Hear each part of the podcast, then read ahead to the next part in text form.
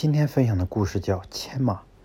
战国时期，魏国国王的弟弟信陵君非常爱财，凡是有一技之长的人，信陵君都要想尽千方百计把他请到自己的府上，奉为贵宾。据说他家中的门客多达几百人，每天吃饭都要摆上几十桌，实在是够热闹的。这年春天的一个早晨，信陵君坐着四匹马。信陵君坐着四匹马拉的豪华马车，在侍卫和门客的簇拥下，浩浩荡荡出城去踏春。马车走到城门的时候，城门还在关着。一位七十余岁的老门吏站在城门旁边看书。老门吏看得专注，竟然忘了开城门。信陵君在魏国那可是说一不二的人，平时老百姓见了信陵君的车队，都会主动让路。可是，这位老门吏竟然对信陵君的到来熟视无睹，还把开城门的众人给忘了，这可是不敬、不尊不敬、失职失责的大罪。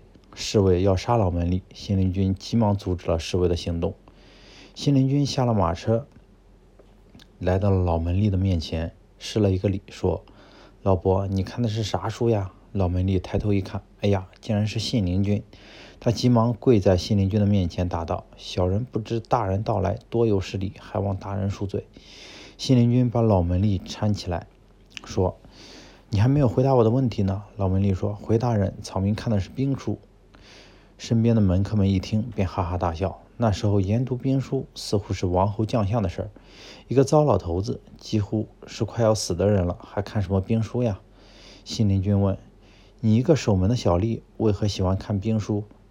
老门吏说：“当然是要为国出力呀。”门客们又大笑。有人说：“我看你还是研究研究阴阳八卦，算算自己啥时间入土为安吧。”老门吏用鄙视的眼光看着那些门客，没有说话，而信陵君却点了点头，坐上马车走了。时隔不久，信陵君轻车简从。前来请求老门吏做他的门客。老门吏说：“我已经过惯了这种安贫乐道的生活，让我做你的门客，我担心做不好。”周围的人很诧异，因为信陵君的门客虽然算不上什么官，但是出入有车，天天有肉，顿顿有酒，那可是神仙过的日子，实在是比当这个老门吏要好得多。信陵君再三要求，老门吏就是不肯。信陵君又提出要宴请老门吏。老门吏无法推辞，就答应了。信陵君非常高兴，他恭恭敬敬地把老门吏搀上马车，然后亲自牵着马的缰绳，慢悠悠地往家里走去。信陵君的车上坐着一个破衣烂衫的糟老头子，信陵君还亲自为这糟老头子牵马，这可是一个爆炸性的新闻，很快就在魏国的都城开封传开了。有人说信陵君是礼贤下士、爱财如命，也有人说信陵君是故意作秀、沽名钓利，还有人甚至编造出这糟老头子竟然是信陵君的什么的什么。总之，人们说啥的都有。可惜当时还没有微博，要不要不然这断然少不了一场沸沸扬扬的口水战。不过信陵君我行我素，依然对老门吏尊敬有加，时不时就用这种方式把老门吏请到府上，奉为上宾。见怪不怪，人们对信陵君的这种怪异的行为见多了也就习惯了。而对于那个经常到信陵君府上混吃混喝的老门吏，人们也似乎忘记了他的存在。每次老门吏吃饱喝足，信陵君又牵着马把老门吏送到城门口。酒醒之后，老门吏依然开着城门，依然开城门，依然关城门，依然看着自己的兵书。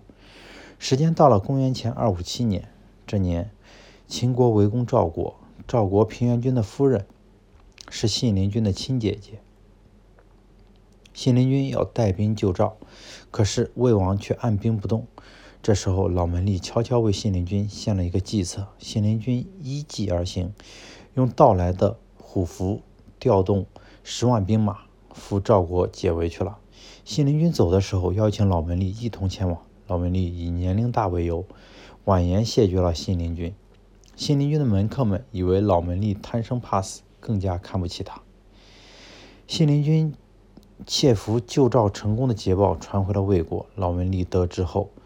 面向赵国的方向引颈自杀。这个消息传到了赵国，信陵君禁不住失声痛哭。这位门吏叫侯莹，侯莹与信陵君的故事早被史官们记入青史，流芳万世。可是，又有谁能理解侯莹为信陵君以死相许的秘密？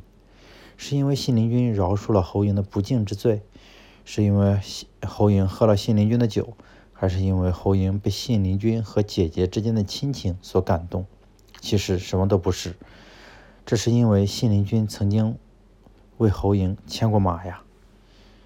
这个故事告诉人们一个道理：不要看不起身边的任何人，也许那位最不起眼的人，就是你人生中最需要的人。